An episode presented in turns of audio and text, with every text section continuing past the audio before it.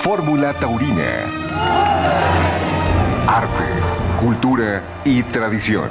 Todo lo que rodea a la fiesta brava con Alejandro Silvetti y Heriberto Murrieta en Fórmula Taurina. Aquí comenzamos.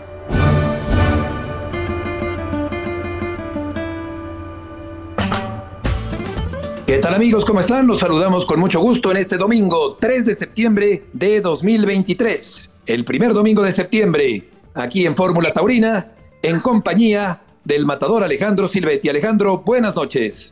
Buenas noches, mi Beto, y buenas noches a todo el auditorio de Fórmula Taurina que nos hace el favor de escucharnos cada domingo. Bienvenidos a este programa de todos. Qué gusto saludarte, Alex, como cada domingo desde hace tanto tiempo aquí en Radio Fórmula. Estamos en la segunda cadena nacional de Radio Fórmula 104.1 de FM con nuestro programa del día de hoy. En el hilo del toreo, las inexplicables actitudes de las figuras extranjeras cuando torean en México. Ese es el tema del hilo del toreo del día de hoy.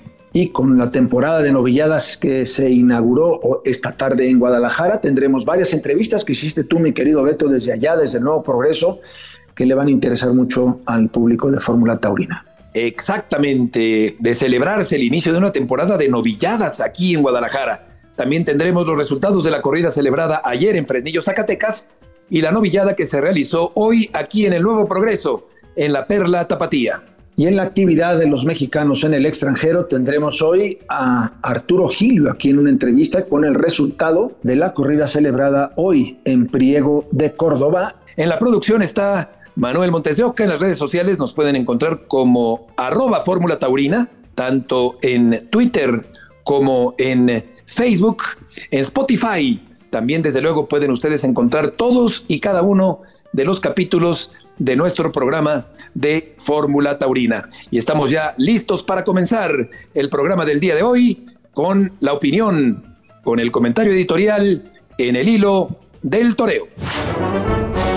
Esto es el hilo del toreo.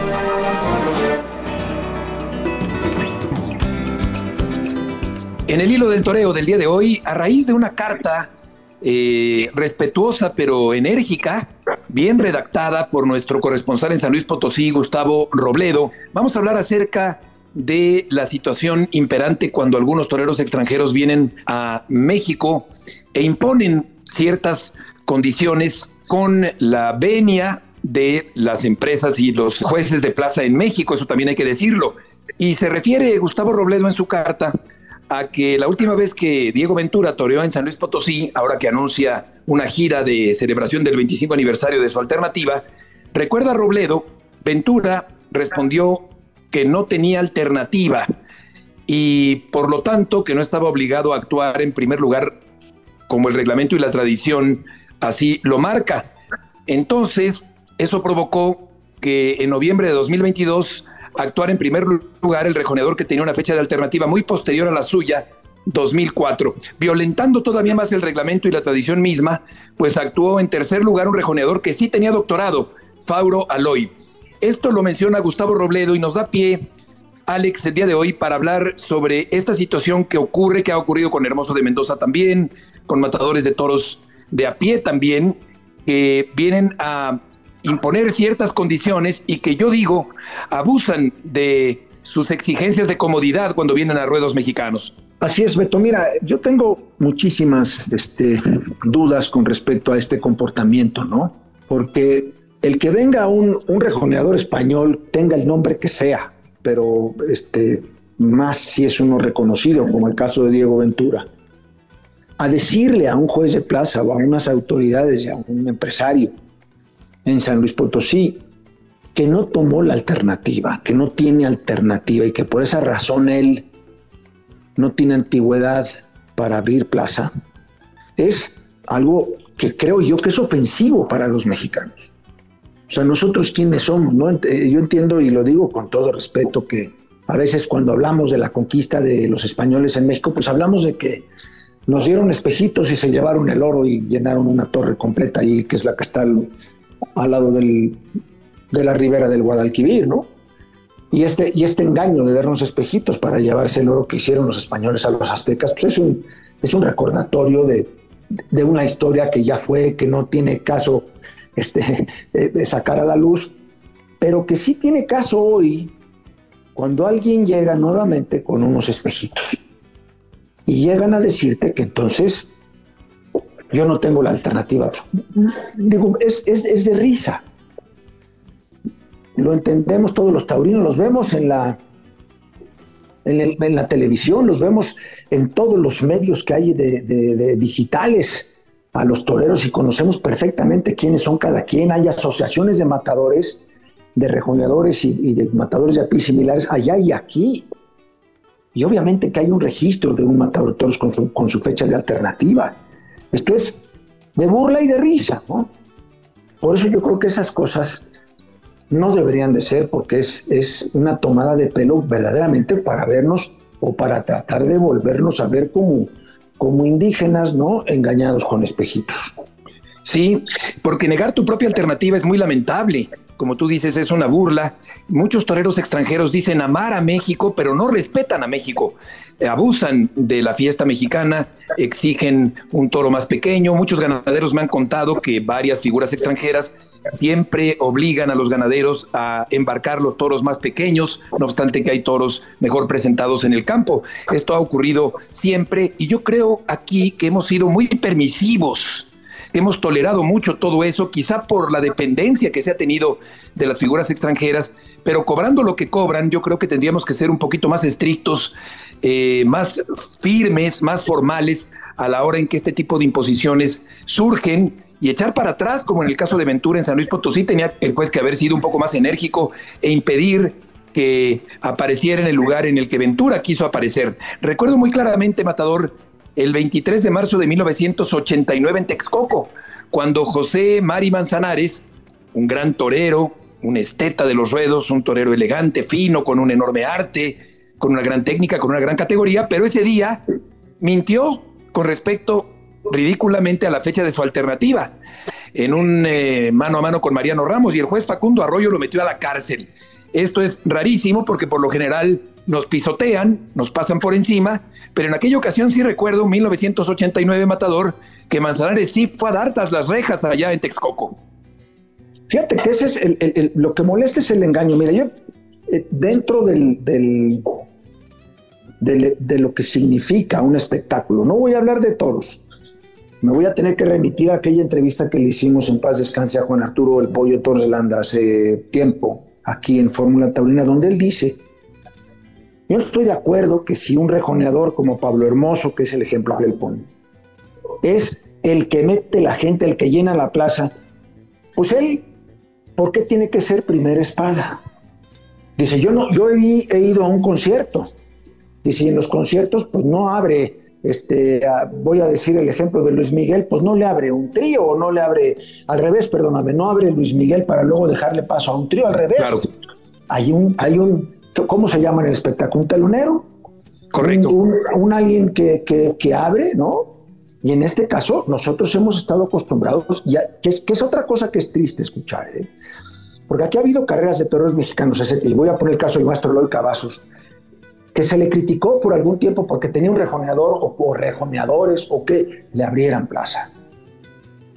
Y yo digo, pues esa es una actitud de figura del torero, porque respetas el protocolo, porque respetas esas partes que, es donde viene la discusión, en donde es, ¿qué es más importante? Modificar esos protocolos, esos reglamentos para darle paso a, a que el torero estrella o el el rejoneador estrella vaya en el sitio en donde puede lucir más porque es el que mete la gente, esa sería una discusión de protocolo. Es una discusión de ver qué es, si se pueden romper o no esas reglas. Y eso sería, pues como dijo el pollo Torrelande, pues sería una cosa que, pues, que había que discutir con, con las asociaciones o con los propios matadores de toros, o que hubiera un acuerdo previo. Lo que no se puede es llegar a una plaza de toros con espejitos en la mano para llevarse el oro. Esa es lo que yo creo que es la, la diferencia grande y tremenda de esta actitud y de las cosas que tú mencionaste también acerca del tamaño de los toros, que yo lo respeto mucho en el sentido estricto, primero, no todos los españoles actúan así, ni todas las figuras españolas han actuado así. A veces escogen toros, sí, ¿Por qué los escogen? Pues hombre, porque puede ser un toro que tenga mejor tipo que otro. Y estoy de acuerdo en que los toros tienen que venir en beneficio de que los, de que los toreros triunfen.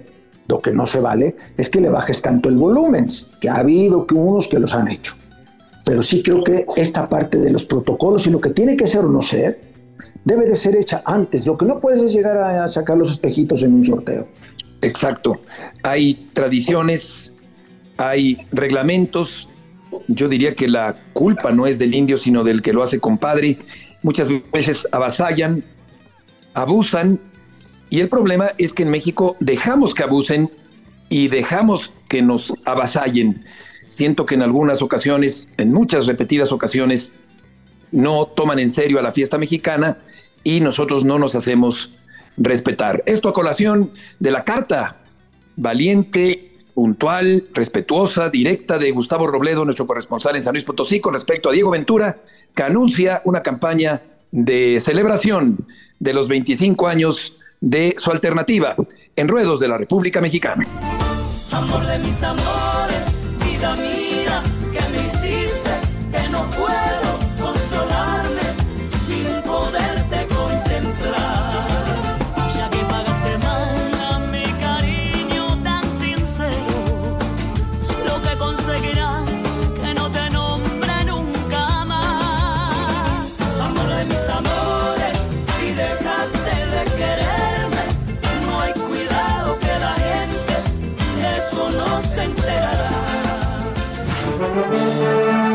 Vamos en el primer tercio. En un momento continuamos en Fórmula Taurina.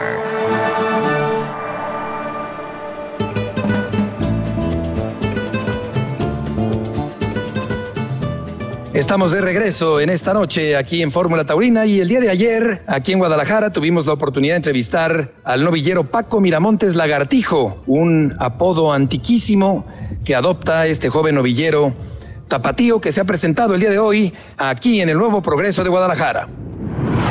Paco Miramontes Lagartijo es un apodo torero antiquísimo, sin embargo tú no lo retomas de aquel legendario torero Rafael Molina Lagartijo.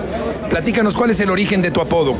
¿Qué tal, Heriberto? Un gusto estar aquí contigo. Y pues sí, el origen, a pesar de que es muy sonado en el medio por el califa de Córdoba, el primer califa, eh, viene totalmente de algo, del origen más sencillo que podemos imaginar, ¿no? Que fue familiar, del estar entrenando desde muy niño con mi papá y el hecho de corretear mi juguetear ahí con el carretón, de ahí surgió que era igual de ágil que una lagartija. Y yo en mi niñez pues dije, no, yo soy lagartijo, ¿no? Por ser hombre. Y de ahí, de ahí surge de cariño y de familia nada más. Fíjate qué interesante porque no deja de ser una coincidencia y un recuerdo histórico muy interesante de un apodo que tiene 170 años de antigüedad, aunque aquí como nos platicas con otro significado. ¿Cómo inició tu afición por la fiesta de los toros? Pues es, es claro que empieza con mi padre, ¿no? Que pues eh, es quien es en el medio, como subalterno y como maestro de la Academia Taurina. Y ahí, ahí empieza siempre mi curiosidad y mi intención de estar metido en esto. ¿Lo llegaste a ver torear? Muchas veces eh, a mí me fascinaba que me sacara de la escuela para irnos a las giras, ¿no? A torear con el maestro Alejandro, con pues, Fermín Espínola, Rafael Ortega, con todos ellos. ¿Y cuándo empezaste a torear ya de manera un poquito más formal? Yo empecé a torear ya formalmente en el 2009 como becerrista. Aquí empecé, aquí debuté en el Nuevo Progreso como becerrista y pues de ahí para acá ha sido ya toda mi trayectoria. En el 2013 debuté de, de novillero, me presenté en México en el 2015 y ya en Guadalajara pues esta es mi tercer tarde como novillero. ¿Y cuántas novilladas has toreado en total y cuál es la más importante actuación que has tenido hasta el momento? Eh, Llevo 35 novilladas en total y para mí siempre la más importante es la que tengo enfrente, ¿no? La que tengo ahora el domingo. Esa es la más importante. Esto es de ir tarde a tarde y segundo a segundo. No podemos ni quedarnos atrás ni tampoco vivir en el futuro. ¿Qué opinas de la situación actual para los novilleros? ¿Qué tantas oportunidades hay actualmente en la fiesta mexicana? La verdad es que ha sido no es, no es un secreto, Está- es muy duro ahorita la situación para los novilleros, hay muy pocos festejos, las empresas pues no es que no quieran apostar en los novilleros, pero también la situación actual también del país, de la economía, pues pone un poquito complicado todo esto, ¿no? Sin embargo, pues aunque hay pocas oportunidades, pues las hay muy importantes como esta del día 3, ¿no? Que aunque somos pocos los que estamos anunciados, pues al final se agradece, ¿no? Que dentro de todo el panorama actual, eh, EMSA y eh, Guadalajara sigan apostando por nosotros, ¿no? Torear un solo novillo, eh, ¿qué te hace sentir, qué te hace pensar, qué tan desafiante es únicamente un toro en una tarde importante en Guadalajara? Pues mira, también he sabido que muchas veces las novilladas son de un toro, ¿no? En los pueblos y en otros estados. La verdad es que a mí no me ni me genera más presión ni me pone en apuros, porque al fin y al cabo, pues, ¿cuántos toros se ocupan para hacer una faena que te encumbre, ¿no? O para arreglar el asunto en el toreo. Y muchas veces con 20 muletazos y un buen espadazo arreglas tu tema, ¿no? Entonces, la verdad es que me tiene tranquilo. ¿Cómo describirías tu forma de interpretar el toreo? Yo me decanto más por lo clásico, por lo clásico y lo lidiador. Lo lidiador obviamente viene de, de mi padre, ¿no? Como subalterno. Y lo clásico pues siempre ha sido porque mis espejos son Antoñete y David Silvetti. Qué bárbaro, par de toreros extraordinarios. Cuéntanos de tu hermano, que también es, eh, está metido en el ambiente taurino y es subalterno. Sí, pues incursionó, fue novillero, tuvo sus tardes importantes y pues como suele pasar, quizás la suerte o el destino no le tenía previsto tomar la alternativa, pero se decantó igual que mi padre por ser subalterno y pues ahora ahí está conmigo, siempre ahí eh, cuidándome y en las tardes que tenemos oportunidades de estar juntos, pues ahí está conmigo siempre. Cuéntanos del enorme apoyo que estás recibiendo de gente muy importante, muy taurina, muy comprometida con la fiesta de los toros en el estado de Nayarit. Sí, claro, pues un apoyo muy, muy importante de parte de don Antonio Echeverría. Casi nadie, ¿no? Casi los que lo conocen o los que tienen en cuenta su nombre saben lo importante que ha sido, ¿no? Tanto fuera del toro como en el toreo, con su plaza y pues la afición desmedida que tiene para dar toros, ¿no? La verdad fue algo, como digo yo, circunstancial, no lo veía venir. La amistad viene desde mi padre, que fue su apoderado de mi padre en su momento. Y pues de repente, de esas veces que la vida te sonríe y que don Antonio me volteó a ver y pues hasta ahorita pues he contado con él y con el cobijo de, de su apellido y vamos bien hasta ahorita. Torero, ¿cuál es tu opinión sobre el momento actual que vive la tauromaquia en la República Mexicana con el cierre que todavía se mantiene en la Monumental Plaza México? Por un lado es preocupante, ¿no? Yo creo que todos los que nos decimos toreros y nos sentimos toreros, pues fue una noticia que nos impactó y nos, nos pegó muy fuerte, ¿no? Porque al fin de cuentas todos soñamos desde el más incipiente novillero hasta la figura del toro con torear en México, ¿no? Y volver y sentir pues lo que es estar en esa plaza. Bendito Dios, yo tengo la fortuna de ya haber toreado ahí. Creo que ahorita la situación taurina del país está en un punto crítico, delicado creo que ustedes que están metidos en los medios pues también lo, lo pueden percibir.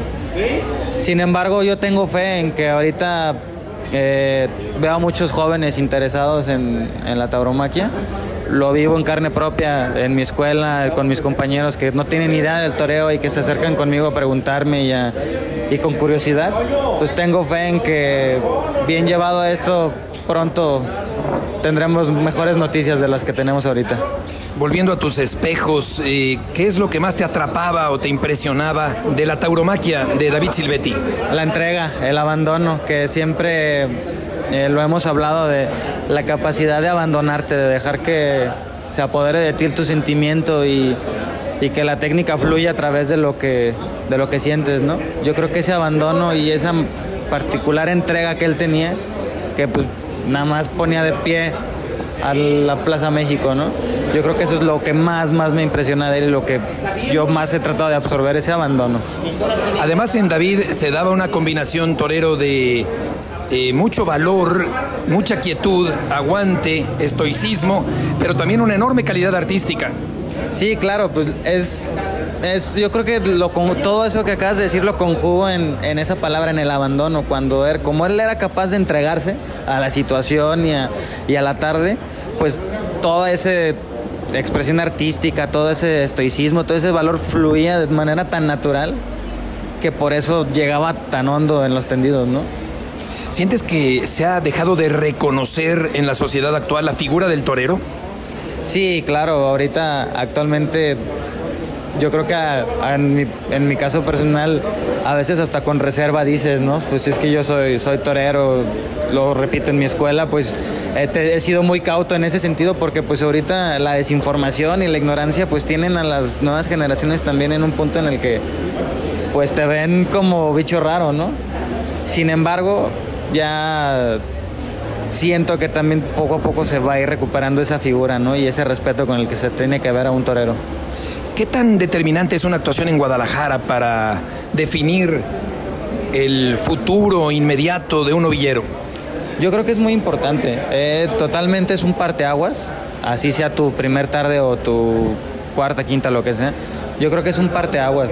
Siempre Guadalajara va a ser un- una plaza que, te puede impulsar mucho este, y que también te puede castigar, ¿no? Pero siempre viéndolo con, con optimismo, yo creo que Guadalajara es un gran escaparate que al fin de cuentas sí te abre las puertas. Totalmente, totalmente de acuerdo. Sí, la, la fiesta vive un, un momento complicado, pero creo que la promoción en un momento dado puede también ayudar a, a dar una imagen correcta, una imagen real de la fiesta de los toros. ¿Cuál es el principal consejo que te ha dado tu padre para ser torero? disfrutar, divertirme. Esto es una profesión tan difícil que lo mejor que puedes hacer es disfrutarla y divertirte. Porque yo sé que suena raro y suena a lo mejor complicado, pero al fin de cuentas eso es lo que lo que, lo que vale, ¿no? Lo que te llevas tú en el corazón, lo que te llevas tú en la mente y las sensaciones que te da estar vestido de torero pues son únicas. Entonces disfrutar todo eso es el mejor consejo que me ha dado mi padre. ¿Cuál es el torero mexicano que más admiras en la actualidad? En la actualidad yo soy partidario del matar Sergio Flores. Es una parte de lo que es como torero, es un gran ser humano. Eh, después de un percance, él tuvo un detalle conmigo que siempre lo voy a tener en, en mi mente y en mi corazón. Y además que para mí ahorita actualmente es de los mejores que hay. Y por otra parte, extranjero. ¿Cuál es, eh, eh, Paco, el, el torero extranjero que más te, te llama la atención? Actualmente, pues yo creo que ahorita estoy ahí entre Morante de la Puebla y Juan Ortega, ¿no? Que son los que más me, me cautivan. Toreros con mucho sello, con mucho empaque, con personalidad, con, con calidad en, en- en su toreo. Eh, ¿Hay alguna novillada que tengas firmada después de la de Guadalajara de este domingo? No, la este, tuve antes de Guadalajara. Yo creo que esas novias fueron las que me pusieron aquí en Guadalajara. Pero ahorita después de Guadalajara no hay nada. Entonces estamos totalmente enfocados en el día 3 y nada más. Eh, ¿Has pensado en la alternativa? Sí, sí, ya, ya estamos pensando en, en- en la alternativa. Lo hemos platicado con don Antonio. Aún no hay nada seguro. Estamos ahorita enfocados en que el día 3 sea un día exitoso. Y pues ya a partir de ahí ya todo, este, haremos planes ya más sólidos. ¿Y quién te gustaría que te diera la alternativa? La, ahorita en este momento el, el que se ponga, ¿no? Yo lo que quiero es ser matador de toros. Yo siento un cariño y un gran respeto por el matador Sergio Flores, el matador Alfredo Reyes el Conde, que aparte es de mi tierra. Eh, o también me encantaría Diego Silvetti, ¿no? Que pues el pedazo de torero que es. Paco, no sé si, si gustes eh, mandar un mensaje al público de Fórmula Taurina ya para terminar esta conversación que nos escucha en toda la República Mexicana en este programa que hacemos junto con Alejandro Silvetti. Pues nada, mandarles un abrazo a todos sus radioescuchas, invitarlos a que si tienen alguien que desconozca pero tenga curiosidad de, de- conocer el toro, que lo inviten, que lo hagan partícipe de, de su tarde de toros o de alguna charla taurina. Y pues nada, un abrazo enorme y también un abrazo muy muy grande al maestro Alejandro Silvetti, que lo aprecio mucho. Gracias, Beto, por esta información. En Guadalajara vamos a ir a un corte, no sin antes, amigos nuestros, de recordarles que si no nos pueden escuchar a través de sus dispositivos de radio de FM, lo pueden hacer de manera directa en la página de radioformula.mx a través de un dispositivo, de una computadora, de un celular que tenga internet, directo a radioformula.mx.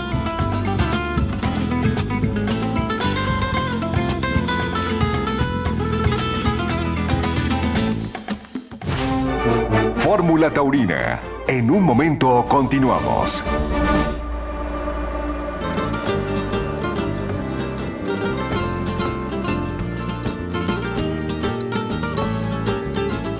Aquí estamos de vuelta en Fórmula Taurina y vamos a presentar la entrevista que le hicimos el día de ayer aquí en Guadalajara a un defensor a ultranza de la tauromaquia, don Antonio Echevarría, que fuera gobernador de Nayarit y es un hombre que siempre está luchando por mantener viva la tradición de la tauromaquia en su estado y desde luego en el resto de la República Mexicana. Vamos a escuchar la entrevista a don Antonio Echevarría. Don Antonio, mucho gusto en saludarlo aquí en Guadalajara. Mi querido Heriberta, el gusto es mío. Me has hecho el día, me has hecho el mes. Estoy reviviendo precisamente porque me hayas aceptado tu amigo y te voy a seguir molestando para que me ayudes a levantar la fiesta más bonita del mundo, la fiesta brava. Yo soy un apasionado de la fiesta, un defensor y pues tengo una plaza que creo que es muy bonita, ya Torio el Juli. Tú nos hiciste el honor de estar presente y pues quiero levantarla hay muchos valores, hay muchos jóvenes y no es posible que nuestras tradiciones no les demos el apoyo ni el valor que representa para la mexicanidad. Eh, usted siempre ha defendido la tauromaquia. ¿Cuáles son esos argumentos para defender una tradición que ciertamente viene de España, pero que también tiene raíces muy fuertes mexicanas? Totalmente de acuerdo contigo. Mira, mi padre, que era un enamorado de la fiesta, dice que la primer corrida hizo casi, casi 500 años el Marqués de Saltillo, creo, no sé si estoy equivocado. Y nació la afición porque en aquel tiempo México empezaba a tener una cultura española mexicana. Nacieron los que, los que lanzaban toros. ¿eh? Y en Tepic nace la primer plaza de toros La Luz en 1902 desgraciadamente ah, falta mucha afición. Yo necesito un asesor como tú y te agradezco que, que estés jalando con nosotros, porque tenemos que levantarla como una juventud, para que realmente sepan lo que es ser mexicano, lo que es tener tradiciones que nos identifican. Don Antonio, estuvo usted en, Sevilla eh, recientemente en la faena de Morante. Estuve en la Gloria, me, tocó ver a Morante con el, el, rabo que después de 52 años no se cortaba, pero me platicaron una anécdota, yo estaba tan feliz por esa faena que pues bendito sea Dios que me concedió que ese rabo, ¿a quién se lo dieron? ¿A Palomo Linares o aquí en este? No me... a, a Palomo en, en, la Plaza de las Ventas de Madrid, el, ah, último rabo que se cortó, sí, una tarde que alternó con Curro Rivera. Para pa, porque Curro había cortado cuatro orejas, era lo máximo. Y el juez, violando el reglamento, para que no humillara al torero español, le regaló el, el, el rabo a Palomo, pero renunció por dignidad y por vergüenza.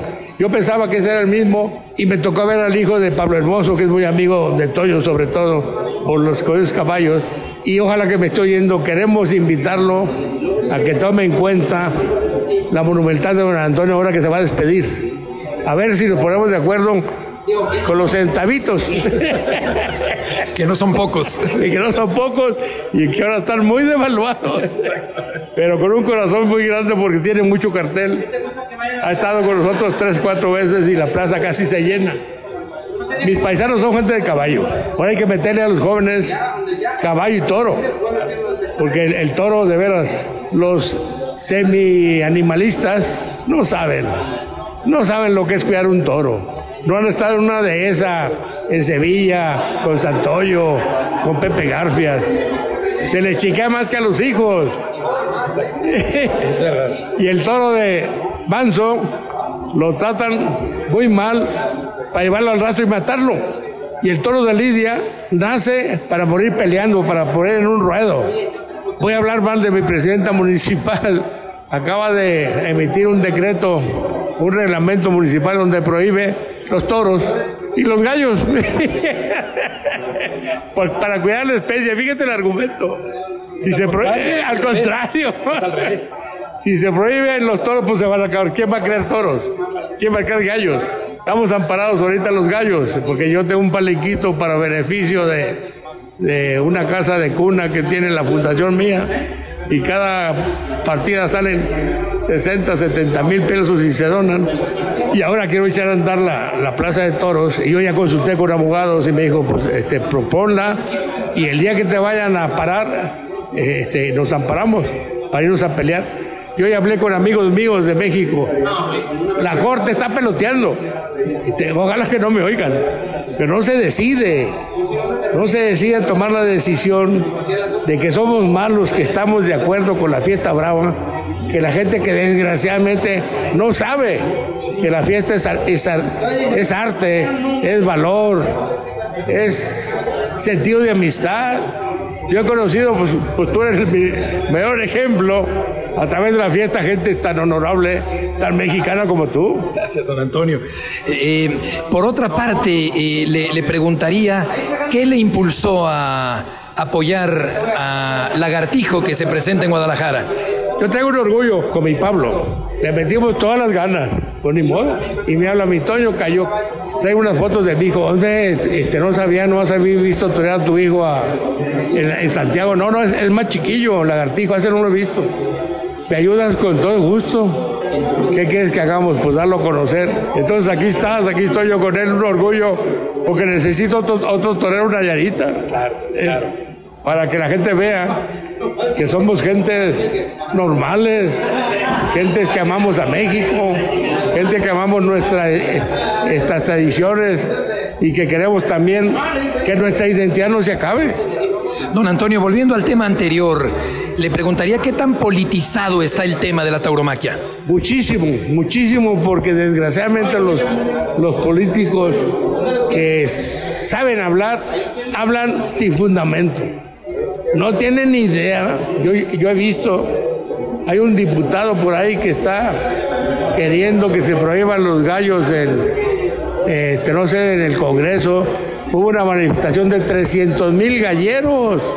Le dijeron, oiga, oiga, espérese, lo invito a mi negocio, lo invito para que vea lo que es un gallo de pelea, porque hay gallos que para comer, pero este es de pelea, para que vea la clase que tiene ese animal, cómo cuida la hembra, cómo cuida a los hijos, y esos nacen para pelear. La política, desgraciadamente, se confunden los políticos porque pues, nosotros tenemos la culpa. Nos falta participar. Sí, hay, cierta pasividad. Esa pasividad Sí, sí, sí. y ese conformismo, Exactamente. porque tenemos un país que Dios nos lo regaló, pero desgraciadamente no lo hemos cuidado. Y nos falta tener más amor. Sí, de acuerdo, de acuerdo. Eh, don Antonio, por último, ¿a qué se dedica actualmente? ¿Cómo transcurre sus semanas? Mira, todavía este, ni parezco, voy a cumplir 80 años, pero ni parezco. Ya le estoy pasando los trastos, amigo. Yo tengo trabajando desde los 16 años. Me canso, pero más me canso sin hacer nada. y pues soy ahorita, digamos, presidente del consejo, pero reviso los estados financieros, eh, analizo los presupuestos, analizo qué negocio hay que invertir. Nayarit necesita mucha inversión. Hay muchos jóvenes profesionistas que salen y no es indigno ser taquero, pero son taqueros cuando son abogados, son choferes cuando son ingenieros. Les falta la oportunidad de ejercer su profesión. Yo tuve la suerte de irme a Guadalajara. En ese tiempo, en el 58, no había universidad ni prepa. Mi papá tuvo la visión de 14 años, me mandó. La nostalgia me hizo el primer año ser campeón de carambola y de pool y troné. El billar. El billar. Carambola, pool y dominó. Llegué yo, estuve con los jesuitas, benditos sea Dios. Qué señores, qué guerreros, qué... Preparado. Y, mi papá, oye, veo puros rojos. Es que los jesuitas de 60 para arriba te ponen negro. Y de 60 para abajo rojo. Sí, este nomás pasé educación física. este, este, mucha gente escribe tu, historia, cabrón. Ya escribí un libro, pero me faltan muchas cosas. Ay, y mi papá era un hombre muy normal, muy pueblerino, muy amigo de, de Dios y del diablo. Es lo que somos yo y estoy ahorita. Mi mejor amigo fue mi papá. Al principio yo lo veía, ¿qué hice malo? Porque muy, muy duro. Todo después. Mira, se me está saliendo la lágrima. Y pues me recibí. Tuve la suerte de meterme a trabajar con los socios Coca-Cola de Guadalajara de los 16 años. La empresa es más maestra, te sea más la empresa que la escuela. Yo aprendí más en la empresa que en la escuela. Y a mí me metieron al sistema gringo desde abajo, desde cargar cajas y, aprendí. Compramos Tepiga el 100% y la levanté. Entonces este, empezamos a ganar buen dinero empezamos a crecer. Eh, la casa de mis bisabuelos es una casa de 1800. Mi papá no se quiso ir a vivir ahí. Y tenemos una fundación, a la cual ya la conociste, la fundación. Ahorita va a venir Martita, mi hija. Es para proveer el desarrollo económico, cultural y, y social. Y ahorita andamos en este, en este tenor a ver si, si la gente jala, ¿no? Y queremos tu asesoría. Al cabo, ya nos conociste cómo somos los tepiqueños, puro corazón. Ya nos conociste y ojalá vayas más seguido. Gracias, don Antonio, por la invitación, por la oportunidad de escribir en Meridiano también, desde luego. Muchísimas gracias y gracias también por esta conversación. Que la pasemos bien. Seguro que sí. Gracias, don Antonio. Muy amable. Un abrazo. Vamos a un corte, no sin antes recordarles que también, si no nos pueden escuchar en sus radios o en sus computadoras, lo pueden hacer directo a través de la plataforma de Spotify. Ahí están todos los capítulos, el día que quieran, a la hora que quieran, los pueden escuchar. Todo lo que tenemos guardado ahí está en Spotify. Vamos a un corte y continuamos. Mi tiempo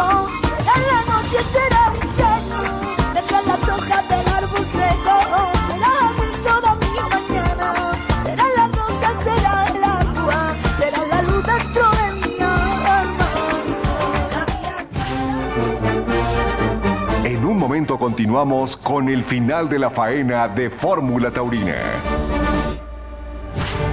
Mexicanos en España.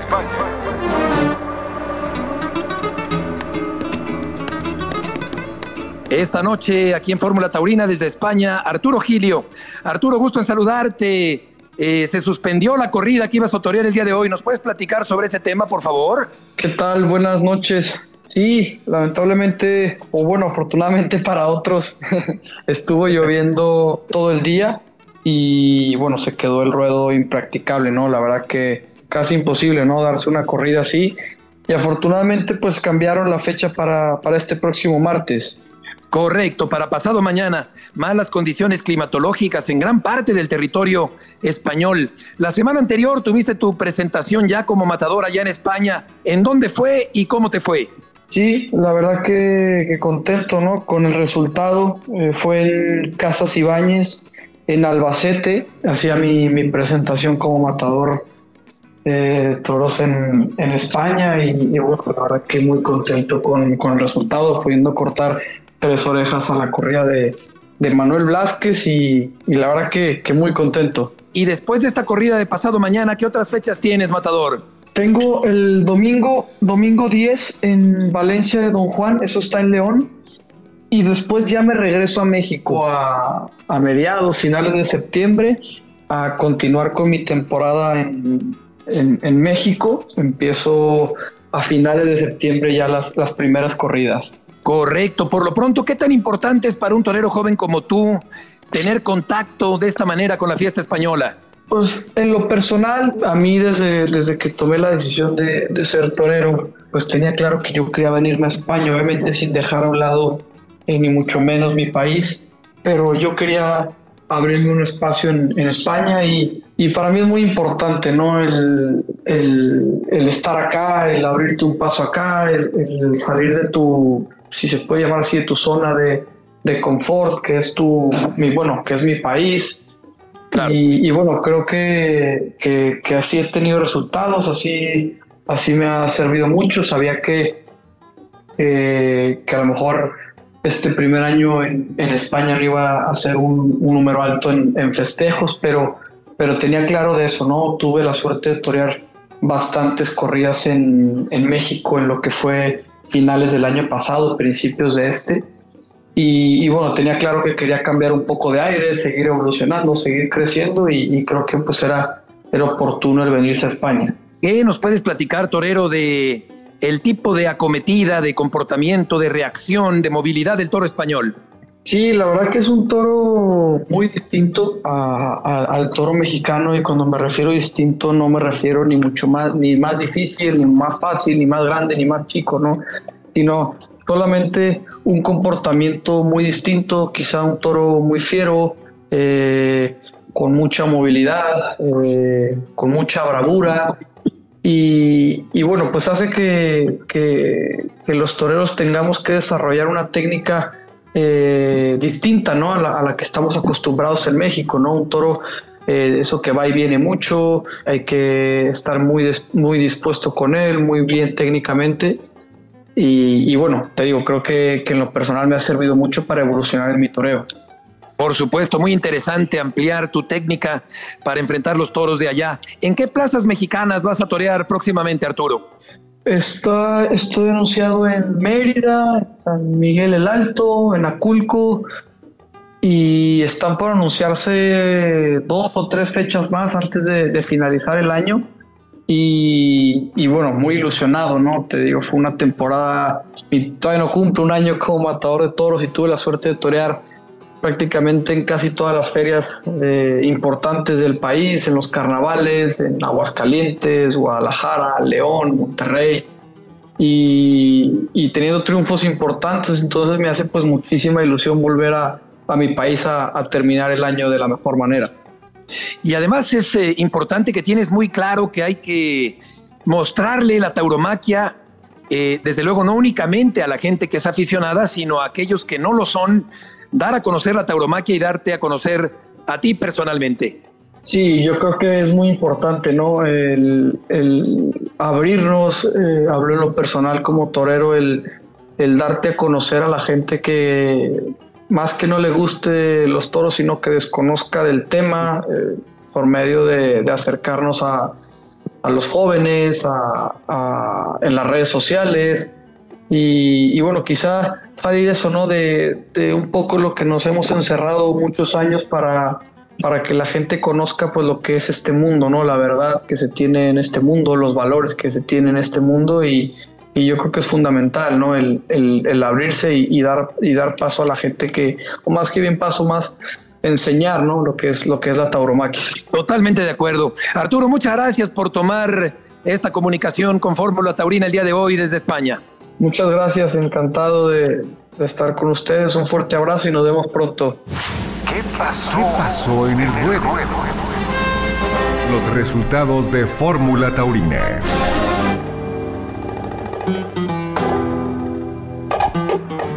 En los resultados de la fiesta en México el día de ayer se celebró una corrida en Fresnillo, allá en Zacatecas, media entrada en tarde calurosa con toros de la ganadería de Torrecilla, bien presentados y de buen juego en su conjunto. Diego San Román fue el triunfador de la tarde, fue por delante el rejoneador Jorge Hernández Gárate, oreja y ovación, Antonio García Chihuahua, ovación en su lote y Diego San Román, una oreja en su primer turno y una oreja en su Segundo toro también. Esta tarde aquí en Guadalajara, una novillada muy seria, fuerte, bien presentada de Raúl Cervantes con distintas complicaciones. Una novillada muy exigente, una novillada que no se prestó para el lucimiento, que puso a prueba el verdor de los seis espadas en esta novillada de selección ante una aceptable entrada en el nuevo progreso aquí en la ciudad de Guadalajara. Paco Miramontes Lagartijo escuchó un aviso, Gerardo Cruz escuchó un aviso también, Ramón Jiménez escuchó tres avisos, Alejandro Moreno escuchó un aviso, el Pantera cortó la única oreja de la tarde y Morales Ramos también escuchó los tres avisos. Dos novillos vivos el día de hoy se fueron aquí en Guadalajara en una tarde en la que el puntillero se negó a puntillar al primero de la tarde por pertenecer a un sindicato diferente al del resto del elenco de este cartel y por consiguiente Pablo Miramontes hijo tuvo que apuntillar al novillo primero de la tarde. Por otra parte, también hay que mencionar que el Pantera hizo un quite en el segundo novillo y no le correspondía porque el Pantera no era el novillero inmediato siguiente en el cartel, sino que era el quinto espada y por consiguiente no debía haber hecho un quite en ese momento de la tarde. Hubo una multa económica, no se dijo la cantidad, para el puntillero que se negó a, a puntillar al primero de la tarde. Y por lo demás, hemos de decir que los novilleros han sudado tinta. Hay que destacar los buenos naturales de lagartijo en el primero de la tarde con mucho sabor, con temple, con sentimiento, con reunión. Las dificultades que tuvo también Gerardo Cruz, que sufrió un revolcón y el vestido de torear resultó roto y sin embargo continuó valientemente en la lidia. Ramón Jiménez escuchó los tres avisos después de un buen comienzo, empezó a venir a menos. Alejandro Moreno también tuvo complicaciones, el novillo lo trajo a mal traer. Y Morales Ramos, como ya decíamos, en el sexto también escuchó los tres avisos. Pero el que se llevó el gato al agua fue el Pantera, este novillero de color con mucha personalidad, con un vestido azul turquesa y plata, puso banderillas, toreó muy bien con la muleta, mató soberbiamente, pero el juez le dio únicamente una oreja el día de hoy en esta novillada con sobresaltos aquí en Guadalajara. Gracias, mi Beto, por toda esta actividad de Guadalajara y el resultado de la novillada, lo demás que ha habido ahí en la República Mexicana. Y gracias también a ustedes, amigos nuestros, por escucharnos aquí en Fórmula Taurina. Con el favor de Dios, nos veremos el próximo domingo. Buenas noches y suerte siempre. Esto es Fórmula Taurina. ¿Te imaginas que no saliera mañana el sol por ningún lugar? Que este momento tan solo nuestro se hiciera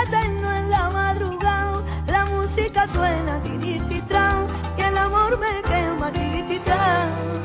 Y te muerda los labios con el sabor de la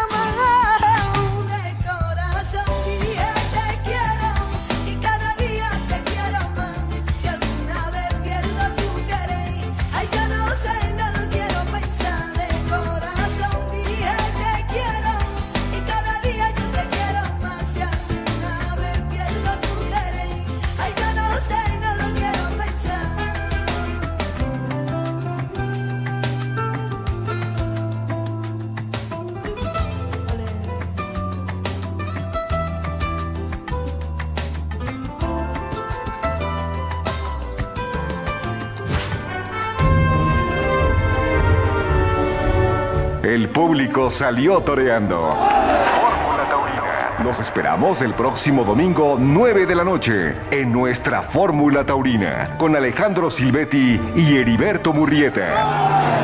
Fórmula Taurina